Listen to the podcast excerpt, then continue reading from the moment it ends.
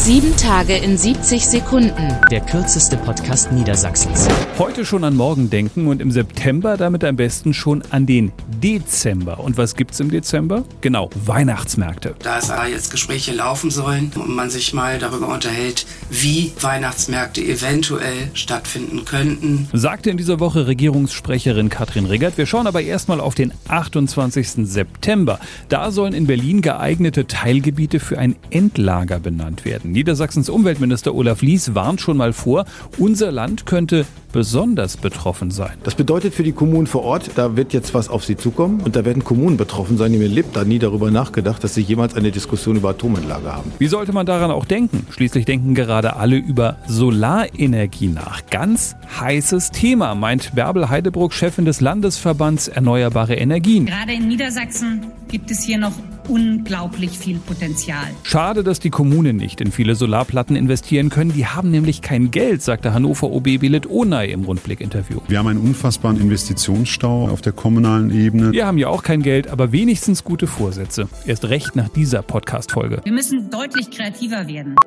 Sieben Tage in 70 Sekunden. Mehr Infos auf www.rundblick-niedersachsen.de